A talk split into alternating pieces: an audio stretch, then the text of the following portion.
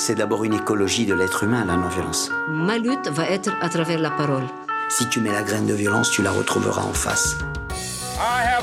Ne jamais obéir. Urgence climatique, justice sociale. D'abord dénoncer le système. Mobilisation citoyenne. On ne peut pas être dans la violence et l'humanisme à la fois. La force de la non-violence. Article. Albert Camus, dans le discours qu'il prononça lors de la remise de son prix Nobel de littérature en 1957, affirma que ce qui fait la grandeur du métier d'artiste est le service de la vérité et celui de la liberté.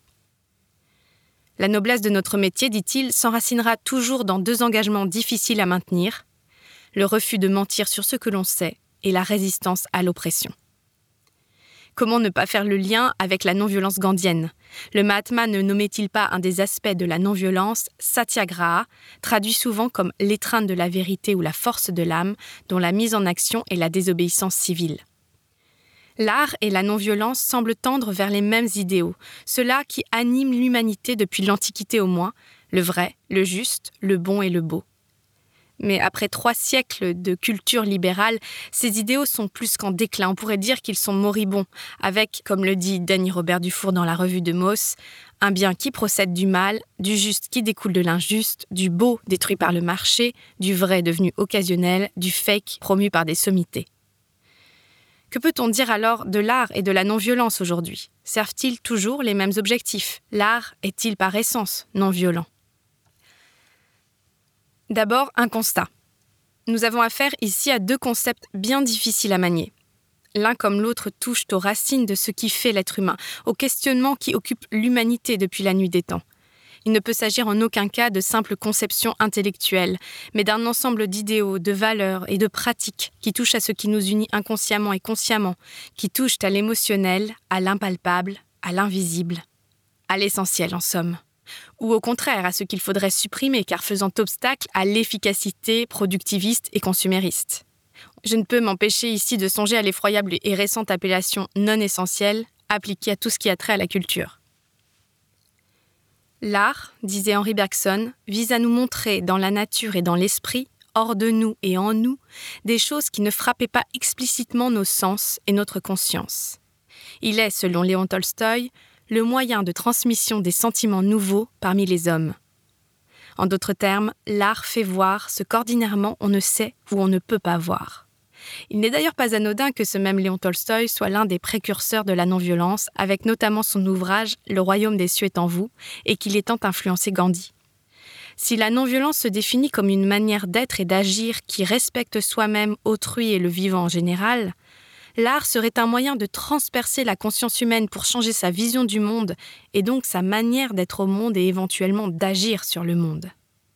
Dans ce sens, l'art sert clairement les mêmes buts que la non-violence. Dans une conférence donnée dans le cadre des Mardis de la Fondation en 1987, Gilles Deleuze explique en quoi il considère l'art et la révolte comme les uniques moyens de défense contre les sociétés de contrôle. Seul l'acte de résistance résiste à la mort, soit sous la forme d'une œuvre d'art, soit sous la forme d'une lutte des hommes. Il y a une affinité fondamentale entre l'art et l'acte de résistance, dit-il. Il s'inscrit ainsi dans la continuité d'Albert Camus déjà cité plus haut, pour qui, dans toute révolte, se découvre l'exigence métaphysique de l'unité, l'impossibilité de s'en saisir et la fabrication d'un univers de remplacement. La révolte, de ce point de vue, est fabricatrice d'univers. Ceci définit l'art aussi. L'artiste, comme le révolté, rêve un autre monde, toutes les révolutions, d'ailleurs, ont leur symbole artistique, leur chant, leur danse, leur humour. Je pense par exemple à la force du logo comme signe de reconnaissance entre révoltés dont parle Serja Popovic dans Comment faire tomber un dictateur quand on est seul, tout petit et sans armes. Je pense au Gumbut, une danse ouvrière des mineurs en Afrique du Sud, revendicatrice de la culture populaire qui s'est répandue à d'autres pays du continent africain, ou bien sûr au hip-hop qui prend racine dans les luttes pour les droits civiques des Noirs aux États-Unis, ou encore au chant comme Le peuple uni ne sera jamais vaincu, composé au Chili en soutien à la révolution socialiste et démocratique menée par Salvador Allende, est devenu aujourd'hui un symbole d'unité et de solidarité populaire pour les citoyens opprimés de tout pays.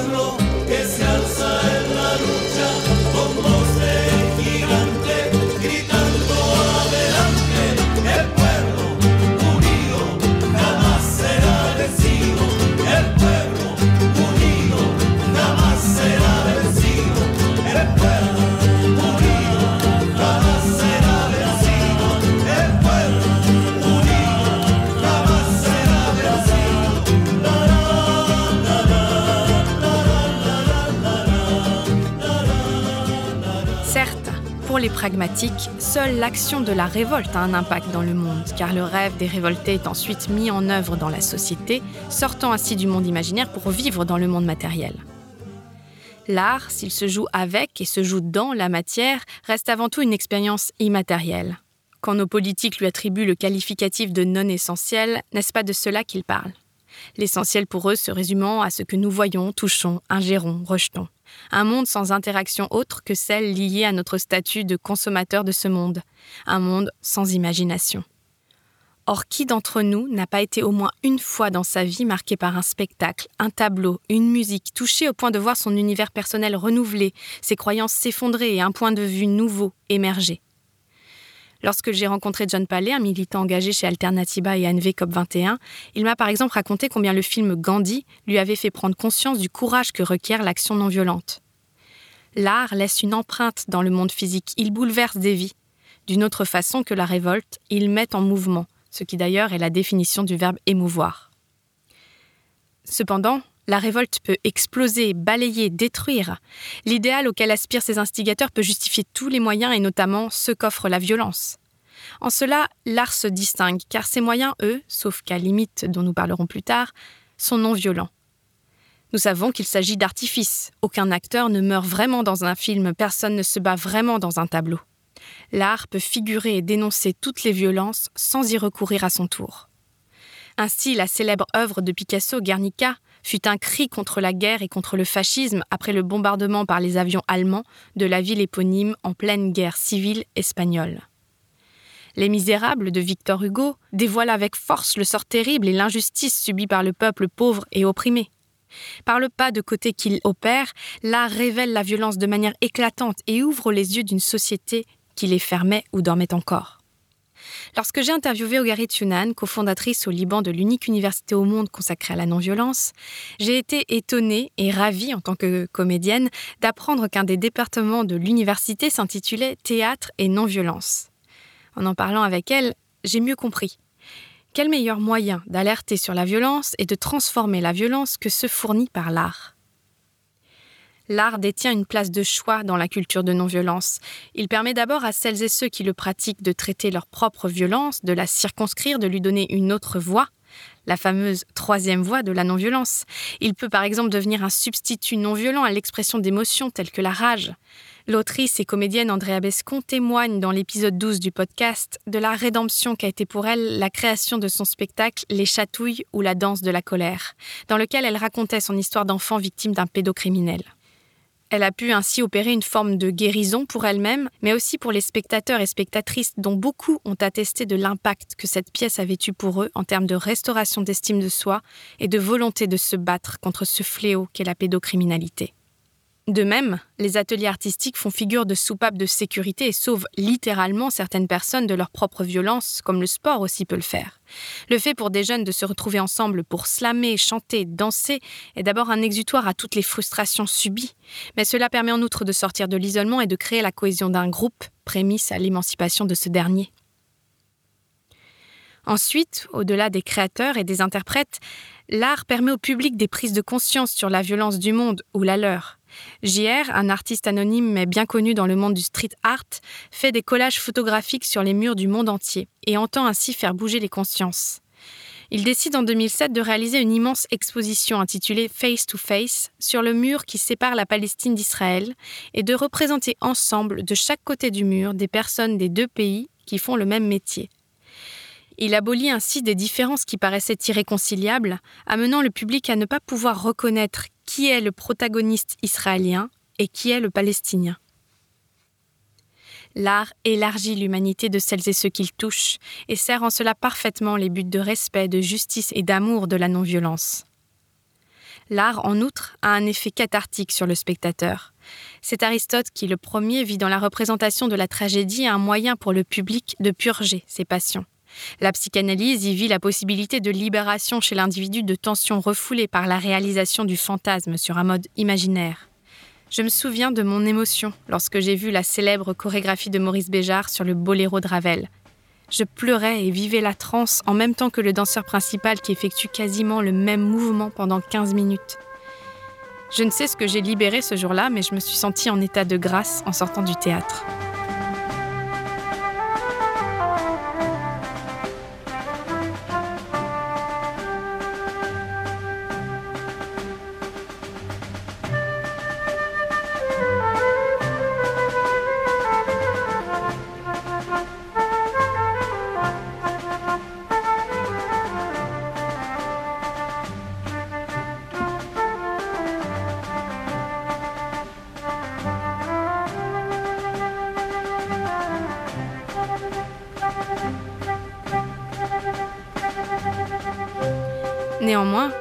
À l'heure où les techniques de l'art, de plus en plus perfectionnées, notamment tout ce qui a trait à la vidéo et l'image, sont utilisées à des fins de publicité, de marketing ou dans des divertissements extrêmement réalistes, il devient plus difficile de faire la part du réel et de l'imaginaire.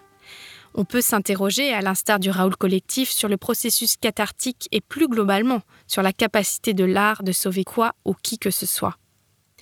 En effet, dans leur spectacle Une cérémonie, que j'ai eu la chance de voir dernièrement, cette compagnie belge se questionne sur la possibilité, le sens même de faire du théâtre dans une société de consommation au bord du gouffre écologique et philosophique. Les thèmes de l'utopie, de la radicalité et de la violence y sont abordés avec la convocation des personnages d'Hamlet, de Don Quichotte ou d'Antigone. Les interprètes mettent en scène leur impuissance en tant qu'artistes, mais aussi en tant que citoyens. L'un d'entre eux moque l'action non violente en l'assimilant à une sorte de gageur poétique sans efficacité. Au regard des méfaits de l'homme sur le vivant, de la violence et la misère qui perdure malgré les richesses et le confort de quelques-uns, tous les espoirs de changer le monde par la non-violence ou par l'art leur semblent vains. C'est ici peut-être qu'intervient la problématique de la création d'un marché de l'art, dont Bernard Stiegler prévenait du danger en expliquant que la massification de l'art non seulement aliène l'être en tant que consommateur de technologie, n'oublions pas que techné est le nom grec pour l'art et que ars en latin signifie technique, mais en plus détruit l'art. Quand le capital investit dans l'esthétique, la culture devient une marchandise et non seulement cela prive les gens de définir ce qu'ils aiment, ce qui est une violence envers eux, mais cela finit par faire perdre toute valeur à la marchandise en question. Aussi Bernard Stiegler poursuit-il dans un entretien intitulé À quoi sert l'art? C'est la responsabilité des artistes de questionner leur rapport fondamental et radical à l'esthétique. Qu'est-ce que le juste pour le distinguer de l'injuste? Qu'est-ce que le vrai pour le distinguer du faux? Qu'est-ce que le beau pour le distinguer du laid? Toutes ces vieilles catégories sont à revisiter car la société du spectacle dont parle Guy Debord dans son livre éponyme opère un renversement aliénant de celle-ci. Dans le monde réellement renversé, le vrai est un moment du faux, dit-il. L'art se confond désormais avec le spectacle pour beaucoup de gens, ce qui a pour effet d'ôter toute valeur à l'art, de le tuer. J'en veux pour preuve ce dit artiste Salvatore Garo, qui réussit à vendre pour 15 000 euros une sculpture invisible. Le théâtre, dans l'Antiquité, se jouait dans les cérémonies en l'honneur du dieu Dionysos. Mais à notre époque, qu'est-ce qui est encore sacré? Quand on ne sait plus que croire, quand les grandes industries font reposer la consommation de leurs produits sur le désir esthétique qu'elles suscitent chez les futurs clients, quand dans une société le monde virtuel a pris la place du réel, quel espace reste-t-il encore à l'œuvre d'art et quelle vérité pourrait-elle bien révéler? Le rouleau compresseur du capitalisme est malheureusement passé par là et je peux parler d'expérience en la matière. En effet, si j'ai rarement connu de plus grande joie que dans le processus de création artistique, j'ai en même temps eu l'impression régulière en tant qu'actrice d'être prise au piège d'un néolibéralisme sauvage tant la production de spectacles est tributaire du système capitaliste. J'ai par exemple participé à une pièce qui se jouait dans une salle avec qui le contrat était tellement ambigu qu'à la fin, l'équipe artistique ne put percevoir que 23% des recettes des représentations, signant ainsi la faillite de la compagnie théâtrale qui avait créé le spectacle, lequel, ironiquement, dénonçait la finance sauvage. Comment se dire artiste et continuer à cautionner la violence d'un tel système? Impossible ou quasi d'exister sans une couverture médiatique, sans ces intermédiaires presque obligatoires que sont les agents, les boîtes de production, les maisons d'édition, sans acheter des followers? Comment dès lors concilier l'inconciliable? La volonté d'affranchissement personnel et universel de tous les êtres humains, qui est sans doute l'essence de l'art, et d'ailleurs celle aussi de la révolte, tout en restant au service de ce qui nous a servi. Il y a donc aujourd'hui une ambiguïté dans l'art dont il est difficile de se départir. Mais la non-violence non plus n'est pas exemptée complètement. Comme je le rappelais dans mon article Comment la violence sert l'État, le pouvoir néolibéral ne se prive pas de dévaluer le combat non violent en reprenant à son compte des héros de la désobéissance civile tels que Martin Luther King ou Gandhi, les privant ainsi de leur subversivité et occultant le risque inhérent à l'activisme non violent mais avec la crise que traverse l'art, l'accaparement de ses moyens par un système qui aliène au lieu de libérer, la question de savoir si l'art sert toujours les mêmes objectifs que la non-violence se pose de plus en plus. Une œuvre picturale, musicale, quelle qu'elle soit, est créée dans une intention précise, que cette intention soit consciente ou non. L'effet produit sur le public dépend donc en grande partie de la vision et de la visée de l'artiste, et c'est ici sans doute que les chemins de la non-violence et de l'art se séparent. D'abord, le réalisme dans l'art pose la question des limites entre l'action politique et l'art d'une part, entre la violence réelle et le déplacement de la violence censée être opérée par l'art d'autre part. Les performances où les interprètes se font réellement mal, contrevenant ainsi à l'idée que les moyens de l'art sont toujours non violents, sont problématiques à bien des égards. Par exemple, Piotr Pawlenski qualifie son travail d'art politique et ses œuvres font souvent appel à l'automutilation. Pour sa première action médiatisée, Suture, il s'était cousu les lèvres en soutien au pucériote condamné pour une prière jugée blasphématoire dans une cathédrale de Moscou. Si l'effet de choc peut frapper l'esprit du public, peut-on parler d'œuvre d'art? La question vaut la peine d'être posée. Le fait que l'acteur souffre réellement empêche le déplacement symbolique de la violence que permet l'acte artistique et le spectateur ou la spectatrice souffre réellement pour lui. Plus grave encore, car non consenti, il y a les violences faites aux interprètes à leur insu afin de rendre l'œuvre plus réaliste. Maria Schneider a subi une forme de viol dans une scène d'un dernier tango à Paris de Bernardo Bertolucci, ceci pour l'amour de l'art et la réussite du film. L'actrice ne s'en est jamais remise. Outre la violence faite aux victimes, l'impact sur le public n'est certainement pas à négliger. Certaines œuvres sont ainsi vécues par celles et ceux qui les reçoivent comme une forme d'agression, voire un traumatisme. Et si l'on reste dans l'industrie du cinéma et de la télévision, le fait que la violence ne soit plus exceptionnelle, mais vue et revue chaque jour sur les écrans, si on regarde assidûment la télé, on peut voir jusqu'à 1000 meurtres par semaine, ne peut que banaliser la violence. L'art devenu industrie prépare à la violence dans la vie, elle nous y habitue, inversant ainsi complètement le processus cathartique. Enfin, certaines œuvres appellent explicitement à la violence, les unes au racisme, les autres à la misogynie, certaines au meurtre. Nous sommes loin dès lors d'une finalité non violente. Toute la question est de savoir s'il s'agit encore d'art et non d'une forme de perversion de l'art. L'entertainment, comme disent les Américains, est-il destiné à affranchir l'être humain ou à l'enchaîner davantage? Le divertissement, s'il est plaisant, est-il salvateur? Si l'on suit Tolstoï, non.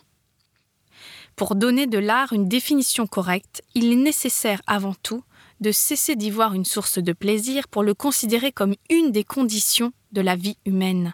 Et si on le considère de ce point de vue, on ne peut manquer de constater tout de suite que l'art est un des moyens qu'ont les hommes de communiquer entre eux, dit-il dans Qu'est-ce que l'art? L'auteur de La guerre et la paix nous invite à opérer un renversement de pensée et à considérer l'art à nouveau dans sa dimension spirituelle, donc essentielle, au lieu de le voir comme une sorte de pilier du capitalisme servant à faire vendre et de fait non essentiel dans ce cas à la survie humaine. Pour Tolstoï, on ne saurait faire société sans art. Cela me rappelle la réponse du chanteur HK quand je lui ai rapporté les propos qu'on m'avait tenus selon lesquels on ne pouvait pas continuer à regarder le monde sombrer en jouant de la musique. Kadour Haddadi avait tout simplement dit Moi, je crois que c'est quand on ne jouera plus de musique que le monde sombrera. L'art serait une sorte de poumon de l'humanité et la mesure de sa vivacité. Une œuvre, dans ce cas, exprimerait l'esprit de son temps tout en dévoilant les aspirations profondes des êtres humains. Par exemple, avec Danser encore, ce même HK a-t-il traduit le sentiment de tant de Français en manque de lien social et de culture pendant ces deux années vécues avec le Covid, et a-t-il amené en même temps des prises de conscience sur la violence subie par la population pendant cette période?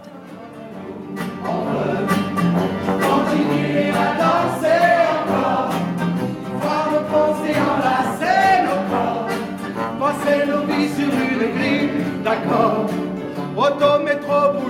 Auto-attestation, consigne, absurdité sur ordonnance.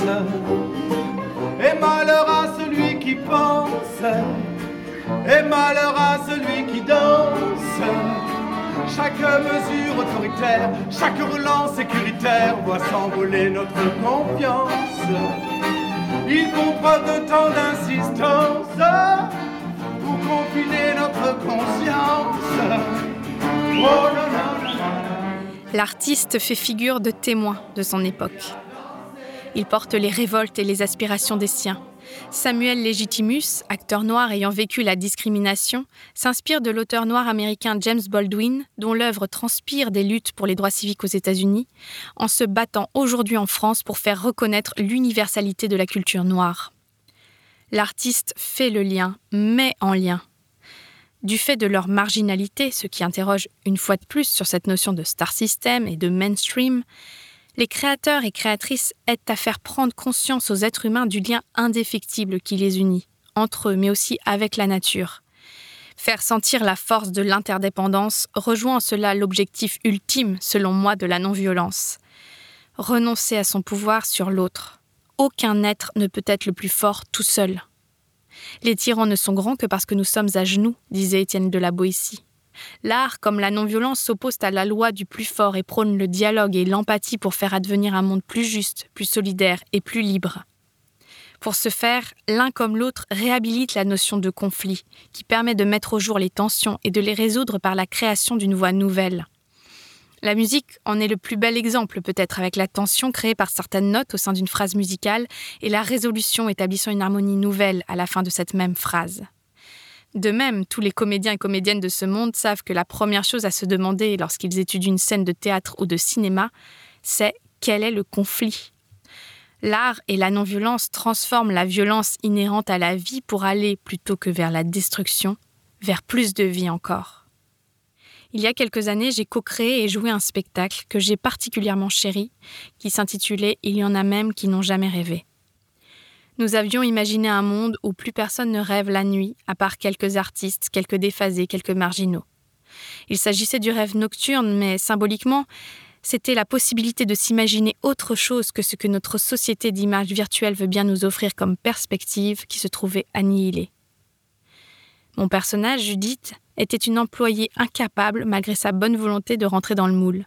Elle faisait tout de travers et contrevenait à la bonne marche de la société de consommation. En tant qu'interprète, je portais une affection particulière à cette jeune femme maladroite et vibrante. Que serait le monde sans la fragilité si profondément émouvante de notre condition, sans notre incapacité à nous conformer complètement, sans l'espoir de vivre différemment, sans les utopies qui nous font avancer? La question n'est donc peut-être pas de savoir si la non-violence et l'art changent le monde, et ils le changent, soit concrètement, soit en changeant notre vision de ce monde, mais de savoir ce que serait le monde sans la création et l'amour, sans le rêve de voir la justice et la liberté advenir, sans la révolte devant le manque d'empathie et l'inconséquence de nos comportements souvent si éloignés de nos idéaux. Certaines sociétés ont essayé de se débarrasser de l'art, ont-elles été respirables Ont-elles été heureuses Ont-elles été non violentes C'est en cela que l'art et la non-violence sont indissociables, car ils nous invitent à devenir plus cohérents avec nous-mêmes, à nous changer et à oser se battre pour les valeurs auxquelles nous croyons. Aussi, je conclurai par ces mots de Jean-Marie Muller dans le numéro 167 d'Alternatives non violentes consacré à Albert Camus. Celui qui se décide à la non-violence est un homme révolté devant la violence qui humilie et meurtrit l'homme en violant la dignité de son humanité. Ainsi, celui qui opte pour la non-violence est un homme qui dit non. Et c'est aussi un homme qui dit oui dès son premier mouvement. En disant non à la violence qui viole la vie, il dit oui à la vie. Il affirme que la vie peut avoir un sens. Et c'est là aussi, il me semble, l'exigence de l'art. Mettre en forme, exprimer un point de vue qui ouvre une fenêtre intelligible sur le monde et sublimer l'expérience mystérieuse de la vie. L'art est ce qui rend la vie plus intéressante que l'art. Quand on n'a que l'amour pour habiller matin, pauvres et malandrins de manteaux de velours, quand on n'a que l'amour à offrir en prière pour les maux de la terre simple troubadour. Quand on n'a que l'amour à offrir à ceux-là dont l'unique combat est de chercher le jour. Quand on n'a que l'amour tracer un chemin et forcer le destin à chaque carrefour. Quand on n'a que l'amour pour parler au canon et rien qu'une chanson pour convaincre un tambour. Alors sans avoir rien que la force d'aimer, nous aurons dans